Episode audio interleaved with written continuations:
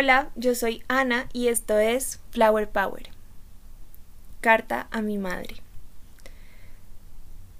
Tengo unos años más de 25 y aún recuerdo esa cálida sonrisa, el cabello rizado y tu mirada profunda, los abrazos en la cama y, dormir hasta tarde los domingos, esa manera de manejar tan exacta, la piel de subtono rosado, labios bien delineados y postura erguida Hace más de 15 años que no te veo más que en mis visiones y no siento tu presencia física. Más de 15 años me llevó escribir esta carta. La mayoría de días pienso de manera positiva en la muerte como ese momento exacto que todo deja de importar y simplemente te vas a descansar.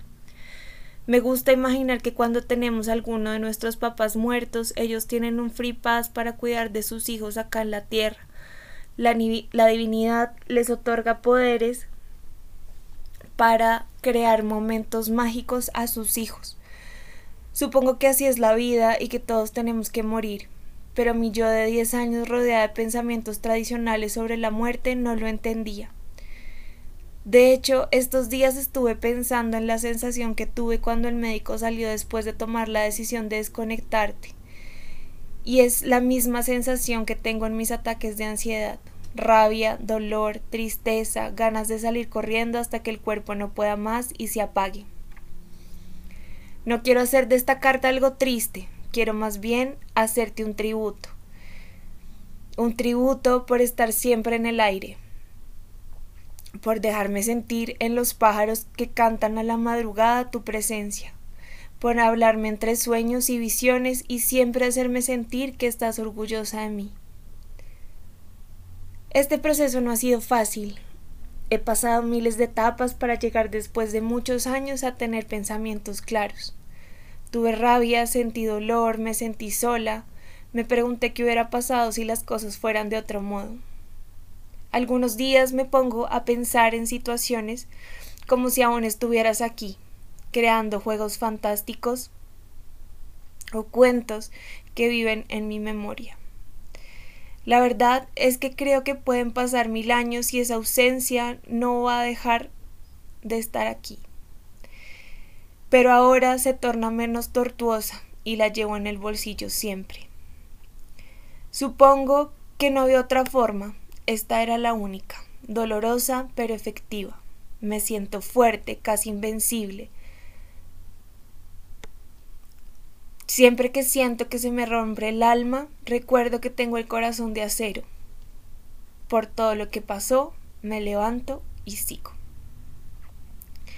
Gracias a todo lo que pasó, no tengo miedo al sufrimiento y me abro al amor.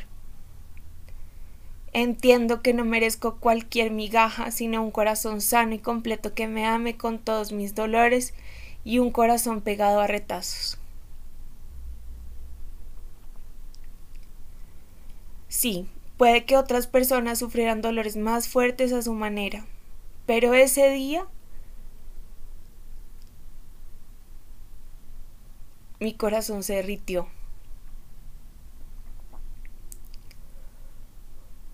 Y tuve que año a año ir modelando este corazón sano y fuerte que tengo hoy.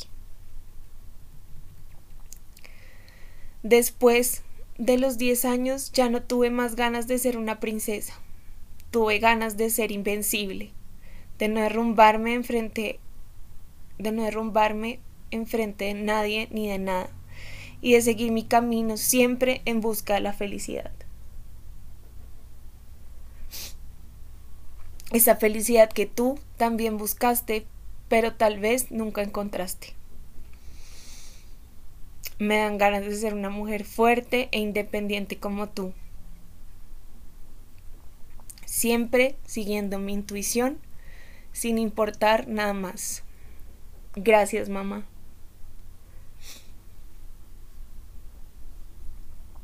Por darme la vida. Por traerme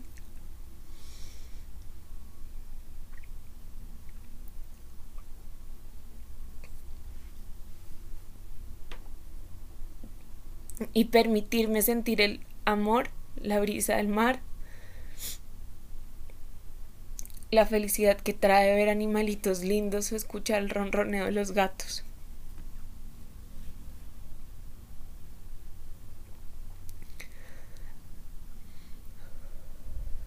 Perdóname si en algún momento juzgué tus acciones o la manera en que pasaron las cosas. Te amo hoy y siempre, Ana.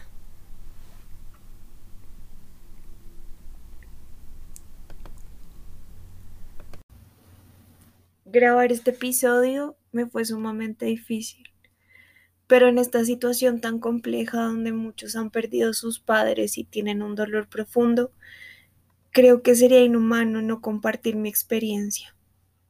Este episodio va dedicado a todas las personas que en medio de la pandemia han perdido a sus seres queridos. Es un mensaje para explicar un poco lo que he venido sintiendo a través de estos años. Es un mensaje de aliento que aunque el dolor no se va, transmuta, transiciona y se transforma a través del tiempo.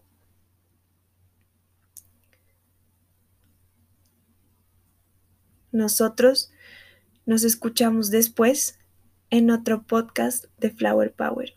Si escucharon patitas o ruidos extraños, son mis animalijos que estaban por ahí.